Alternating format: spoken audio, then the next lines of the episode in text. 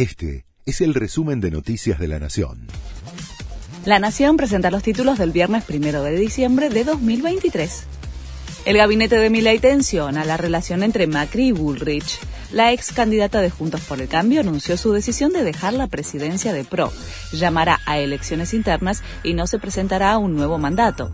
Sería una derivación del malestar interno por su incorporación al nuevo gabinete nacional como ministra de Seguridad. Yo no me someto a Mauricio Macri, escribió Bullrich. La justicia ordenó la inhibición total de los bienes de Martín Insaurralde, Jessica Sirio y Sofía Clerici. Lo había pedido el fiscal Sergio Mola el mes pasado. Finalmente la Cámara Federal número 3 de La Plata lo aceptó. No podrán vender ninguno de los bienes a su nombre. Es en el marco de la causa que los investiga por presunto lavado de dinero. Se puede circular con la BTV vencida sin recibir multas. La medida aplica para todo el territorio de la provincia de Buenos Aires. Es para aquellos que acrediten haber tramitado y obtenido un turno para la realización de la verificación técnica vehicular con anterioridad a la fecha de su vencimiento. Hay un abarrotamiento de turnos por la demanda de conductores y las sedes no pueden cumplir con los pedidos.